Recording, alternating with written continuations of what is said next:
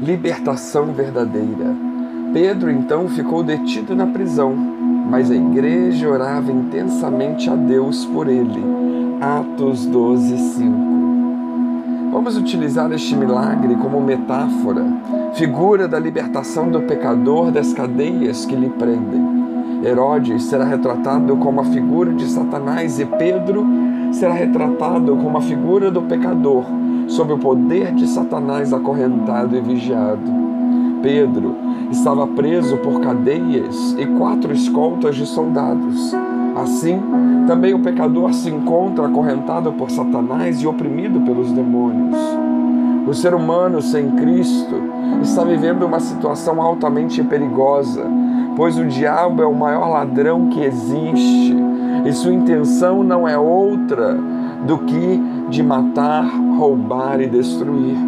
O inimigo quer destruir os nossos relacionamentos, matar nossa esperança, roubar a nossa paz. E toda pessoa que ainda não aceitou a Cristo como Salvador está algemado, amarrado, preso pelo pecado e debaixo da influência satânica. Mas Jesus Cristo veio a este mundo para buscar e salvar o que se havia perdido. Lucas 19, 10. E para desfazer as obras do diabo, 1 João 3,8. Para que isso aconteça, duas coisas se fazem necessárias. Primeiro, que a igreja esteja intercedendo pelos perdidos, para que o poder de Satanás na vida das pessoas seja minado e elas se tornem receptivas ao Evangelho. Diante disso, precisamos pensar e avaliar o quanto, como igreja, estamos dedicando a nossa vida à oração dos perdidos, à oração daqueles que ainda estão acorrentados para que sejam libertos. Segundo, a igreja precisa levar as boas novas de salvação aos perdidos. Ela é o instrumento, ela é o canal, ela é a voz, o arauto de Deus para que eles ouçam a respeito de um Cristo que pode, tem poder para quebrar todas e qualquer cadeias que lhes prendem. A situação que Pedro vivia era altamente perigoso mas a igreja não entrou em desespero. Como manda a palavra, a igreja intercedeu em oração e fé a Deus pelo encarcerado. Este é o único caminho para libertar as pessoas. Amor, unidade, fé e perseverança na oração e na intercessão pelos perdidos, seguida da proclamação do Evangelho. Deus, através de Cristo, reconcilia o mundo perdido. Também vos digo que se dois de vós concordarem na terra acerca de qualquer coisa que pedirem, isso lhes será feito por meu Pai que está nos céus. Por onde estiverem dois ou três reunidos em meu nome, aí estou no meio deles. Mateus 18, 19 e 20. Que autoridade, que poder tem a igreja e o clamor, a intercessão, a oração desta igreja. E depois de intercederem por Pedro, de repente, um poderoso livramento acontece. Apareceu um anjo, uma luz resplandeceu. O primeiro resultado da oração é que a luz do poder e da graça de Deus resplandece onde havia trevas, trazendo conhecimento para quem está em ignorância, trazendo libertação para quem está em cadeias, trazendo salvação para quem está perdido.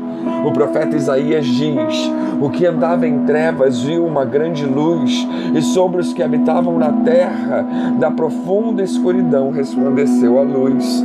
Isaías 9, 2 e essa luz despertou quem dormia. O texto diz: Ele tocou no lado de Pedro e o acordou, Atos 12, 7. Outro resultado da oração é despertar quem está dormindo o sono espiritual. Assim como o anjo foi mensageiro divino para despertar a Pedro, nós somos os mensageiros de Deus para despertar todos os que estão em trevas. O apóstolo Paulo nos diz: Desperta tu que dormes, levanta-te dentre os mortos e Cristo te iluminará. Efésios 5,14.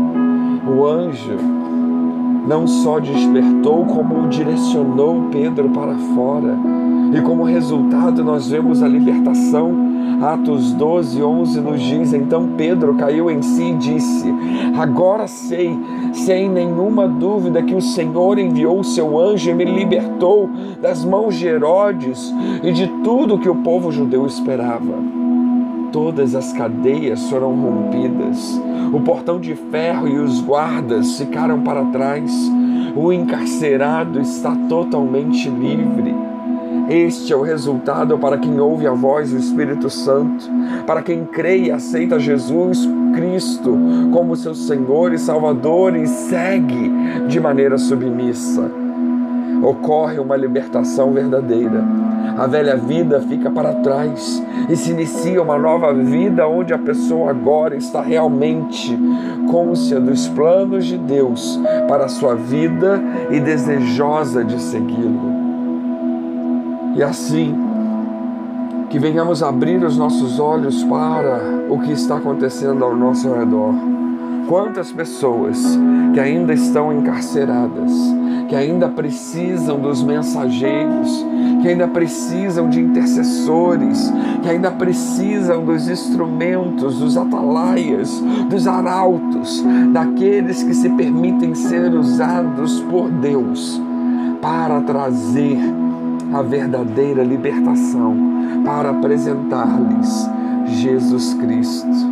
Que Deus os abençoe.